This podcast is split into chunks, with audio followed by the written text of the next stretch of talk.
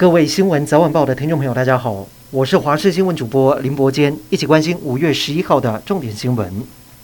本土确诊今天又创新高，新增五万七千一百八十八例，最多的还是在新北。另外，中重症新增六十九个人，死亡也在添加八个人，以长者居多。指挥中心医疗应变组副组长罗一军提醒，长者的病程比较短，要多留意快速变化。由于孕妇也是重症高风险族群，因此指挥中心决定开放医师可以开立辉瑞口服药给准妈妈们。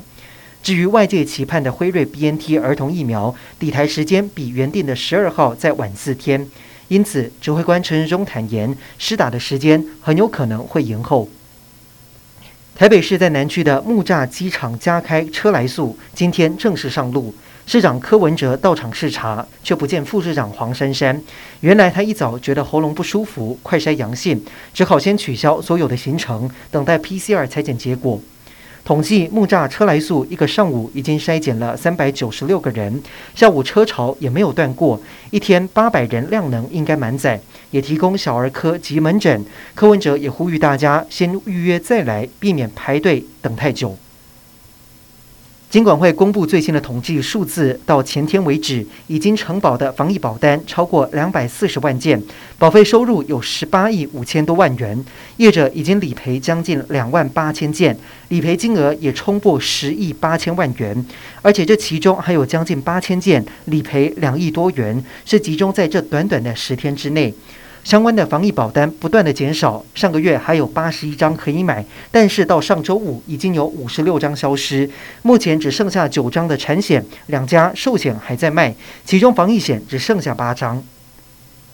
食药署在上个月火速通过高端疫苗大股东福佑达进口韩国唾液快筛，引发争议。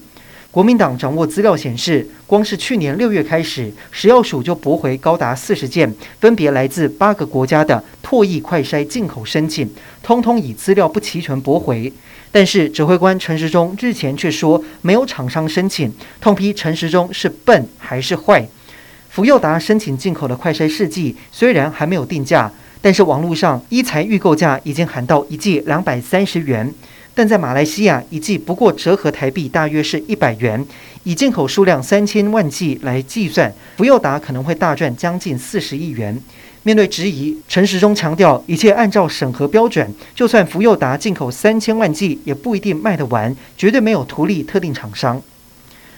第二届线上全球新冠疫情高峰会将在美东时间十二号上午九点登场，也就是明天台湾晚间。会议将由美国总统拜登主持，台湾应美方邀请，由前副总统陈建仁以预录致辞的方式与会。陈建仁将代表政府宣布，台湾承诺将在捐赠一百五十万美元，协助提升全球疫苗的覆盖率。峰会将全程在白宫官网转播。